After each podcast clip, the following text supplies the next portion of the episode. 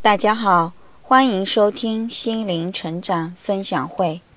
放了我自己，给内在的心灵松绑。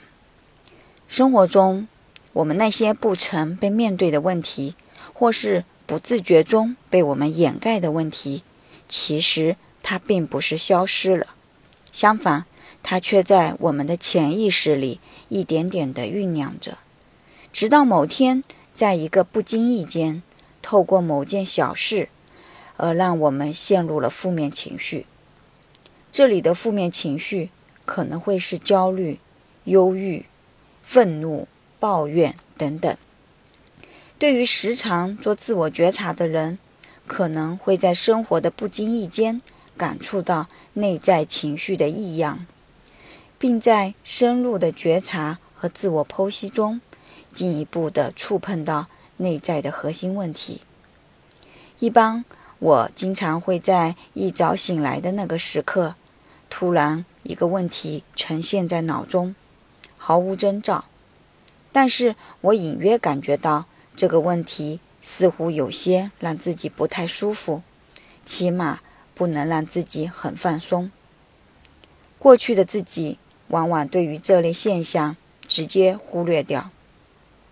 并没有想太多，或许是一直学习身心灵知识的缘故，我很快敏锐地觉察到，当我们在刚睡醒的状态下时，我们的意识和理性的能量是相对较弱的。那么这个时候，我们潜意识的问题往往就能轻松地暴露出来了。也就是说，这是我们离内在小孩的问题。最接近的机会。既然如此，我相信突然冒出的这个困扰，势必反映了我内在心里的某个问题。那么，一早困扰我的问题究竟是什么呢？原来，我突然陷入了一种担忧。如今，作为单亲妈妈，我很自信，在妈妈角色方面，我也很称职，也没有将自己的负面情绪。传递给孩子，但是作为父亲这个角色，我是无法取代的，而这也是离婚以来始终没能彻底考虑清楚的地方。而近期总是在课堂上听到老师提到妈宝这类现象，这无形中与内心所担忧的问题产生了共鸣，因为一直以来我都在尽我所能。去做好一位母亲，也在努力的鼓励孩子的父亲多来看望孩子，以便消除孩子缺失父爱的影响。但是说实在的，真的有些累了，因为几乎每次都是我在主动询问孩子爸孩子的爸爸是否想来看看孩子，或是我主动将孩子的近况汇报给对方。目的就是为了增强他对孩子的关心的主动性，但是收效甚微，也时常让自己陷入一种失望和失落。当然，这一次我又再次的用学到的各种正念去鼓励自己，去接纳这样的现实。我问：如果因为担忧孩子缺失父爱，你会选择再回头回到这个婚姻中吗？内在的自己说：“不，我坚决不会回去，因为他的问题给我带来太大的痛苦，而我也没有能力和这个必要去代替他解决。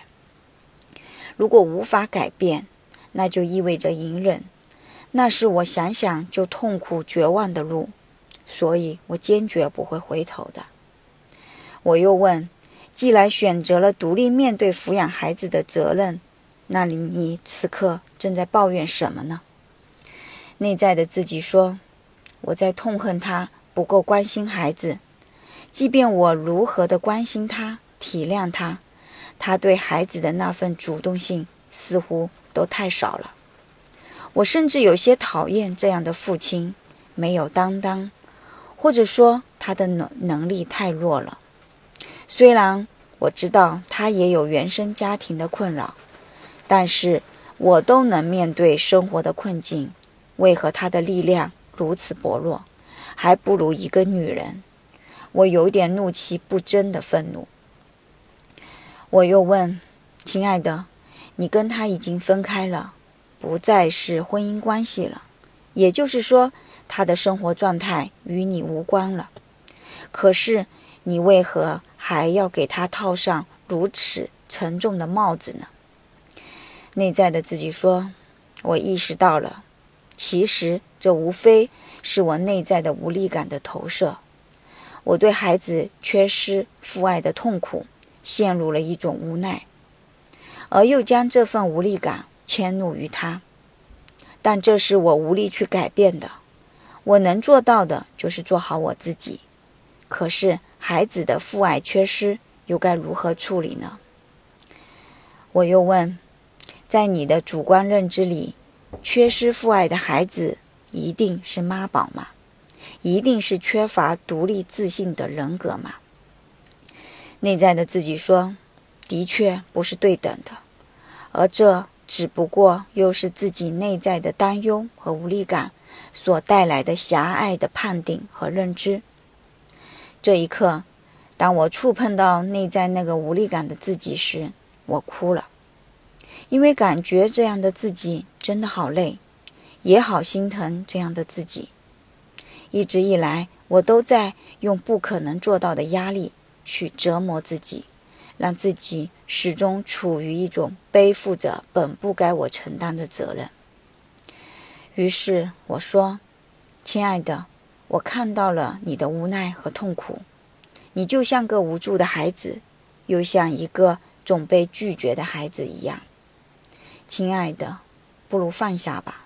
你已经做到了你本该做到的，剩下的就交给老天去安排吧。当我们保持这样的一个觉察就可以了。你所担忧的事情未必就一定是存在着。与其担忧，不如做好我们自己，过好每一天每一刻的当下。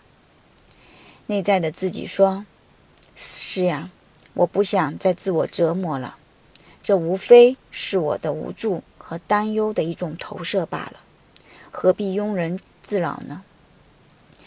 我们应该学会放手，学会信任生命带给我们的指引，即便孩子将来存在某些个性问题，这也是他需要成长面对的。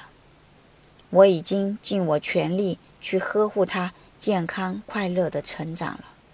如果过于自责和承担压力，那我反过来会给孩子带去更多的负面影响。我想，这就是人生的功课，让我们一点点学会给自己松绑，学会放下，用一种释然和顺其自然的心态去面对人生的一个又一个困境。而往往在这样的心态下，很多困扰也就。荡然无存了。那好，今天呃关于无助这样的一个话题就分享到这里，感谢大家的收听，再见。